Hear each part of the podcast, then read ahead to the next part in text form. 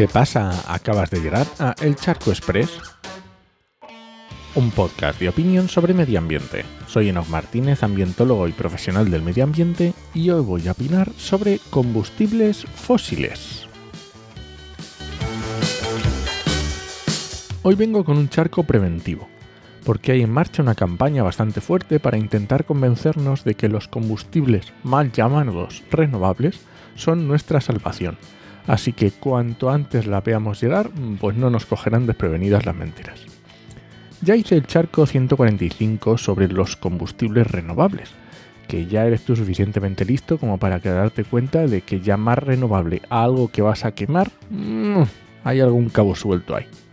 Y por cierto, sigo esperando a que los de Repsol me contesten con los análisis ciclo de vida de sus tipos de combustibles, para ver si nos creemos lo que dicen. Menos mal que pronto tendremos la directiva sobre eco, blanqueo y se lo pondrán un poco más difícil. Pero bueno, al lío tenemos a Repsol y a Cepsa a tope con grandes titulares, ruedas de prensa y publicidad, intentando convencernos de que con sus flamantes nuevos combustibles, nuestros viejos coches de combustión no contaminarán nada y podremos librarnos de los malignos coches eléctricos. Pero no te creas que para convencernos de todo lo que van a reducir las emisiones, hacen públicos sus análisis ciclo de vida, sus ACV, que básicamente es durante todo el ciclo del producto ver cuánto contamina, así en, pocas palabras.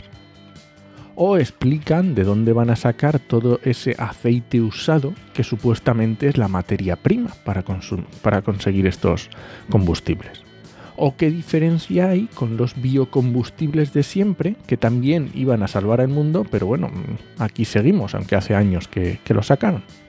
Pues no, resulta que el CEO de Repsol dice que qué malos somos los que no fumamos, que le estamos costando un montón de millones al gobierno, porque los que fuman pagan más impuestos. ¿Que no te lo crees?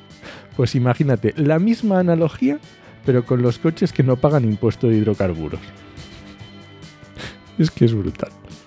Bueno, pues si esto te parece una locura de argumento, imagínate el resto. Yo solo digo una cosa. Repsol, enséñalos a CV. Segundo aviso.